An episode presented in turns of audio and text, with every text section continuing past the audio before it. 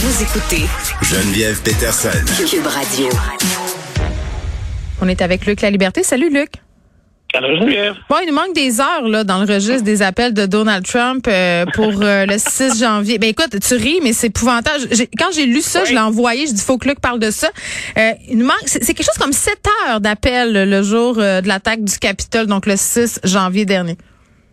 Écoute, le- on sait qu'il y a une, un comité ou une commission qui Mm. est chargée d'enquêter à la Chambre des représentants sur euh, ce qui s'est produit le, le 6 décembre. Le, le 6 janvier, Oui. pardon, 2021. Et plus on avance, plus il y a des éléments qui sont, peu importe qu'on soit républicain ou démocrate, parce qu'il y a une majorité démocrate à la Chambre, ça teinte les débats, c'est certain.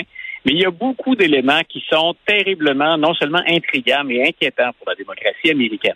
Et là, finalement, ce sont les travaux du comité, mais qui évoluent en parallèle avec des recherches qu'effectue euh, le vétéran du Washington Post, qui est Bob Woodward. Et Bob euh, Woodward, qui travaille maintenant avec Robert Costa. Woodward, c'est celui qui avait aidé à mettre à jour l'affaire du, du Watergate, le fameux scandale. Donc, Woodward dit, écoutez, nous, on a fait des recherches de notre côté, puis on voulait savoir, euh, à partir des archives nationales, là où on conserve les retranscriptions des, des échanges, des appels, etc., qui se déroulent à la Maison-Blanche. Mm. Et quand on a effectué une demande, puis là, il a transféré ces informations-là à la Chambre des représentants, il dit quand on a effectué une demande pour avoir ce qu'on appelle en anglais le logbook, l'ensemble des, des appels qui sont entrés et sortis de la Maison-Blanche, Mm. ben, il se passe rien. Ils ont perdu. Donald Trump. Ils ont perdu ces pages-là. Le chien les a mangés. Non. Et, euh, non, ils les ont pas perdus. Ah. Il y en a juste pas. Et euh, j'écrivais un petit topo là-dessus euh, sur, mon carnet web ce matin en disant est-ce que vous pensez que ça arrive souvent dans la vraie vie que le président américain, là, de 11 heures le matin jusqu'à peu près 7 heures, 8 heures le soir, ne place aucun appel et ne reçoit aucun Non, appel? il prenait du temps pour Euh, lui. Ben voilà, et on sait qu'il avait hein, de ce qu'on appelle l'executive time. Quand il regardait la télé le matin, c'était inscrit comme ça dans son agenda. OK. Donc, dans, son, dans ses livres de rendez-vous, il était sur le temps de l'exécutif. Mais donc, écoute, ça n'arrive jamais. On a une des personnes les plus sollicitées sur la planète, le président américain, et tout d'un coup, alors que euh, ses partisans sont en train d'attaquer le Capitole, rien. À partir du bureau ovale à la Maison-Blanche, pendant presque huit heures, plus de sept heures, euh, aucun appel qui rentre. Donc, qu'est-ce qu'on a fait? Alors, il y a la commission, bien sûr, du, du 6 janvier qui a récupéré tout ça et on transmet une foule d'informations au procureur général des États-Unis, l'équivalent du ministre de la Justice, qui a été nommé par Joe Biden. Et ce bon monsieur s'appelle Merrick Garland, qui est l'ancien candidat à la Cour suprême de Barack Obama, mais que les républicains avaient refusé de rencontrer. Donc, on mêle plein de choses. Disons que M. Garland, euh, c'est déjà une figure connue puis controversée de par la, la- la nature de ses fonctions puis de son historique. Alors, tout ça est entre les mains de Merrick Garland maintenant. Et ce qu'on se demande, c'est va-t-il bouger?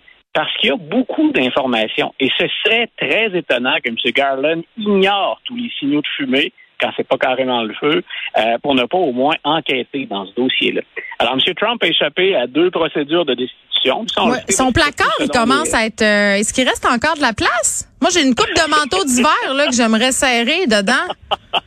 T'as vu, vu ses appartements à Mar-a-Lago ou encore Ouais. à la Trump Ça Tower? va, hein? Il- Mon il y a- manteau de fourrure, il, rentrerait. Trump. OK. OK. Je pense Juste, que oui. OK, OK. Juste être sûr que mon vison, parce que, tu sais, des fois, euh, pendant l'été, j'aime bien ça le serrer dans un endroit euh, bien aéré. Donc, je pense que le garde-robe de M. Trump, il y, y a- il y a un faux fond. Il est sans fond.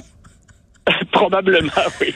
Bon, donc on ne sait pas euh, qu'est-ce qui s'est passé pendant euh, ce fameux 7 heures. J'imagine qu'on aura euh, le compte Ben, rendu a- de, de ces appels ou pas.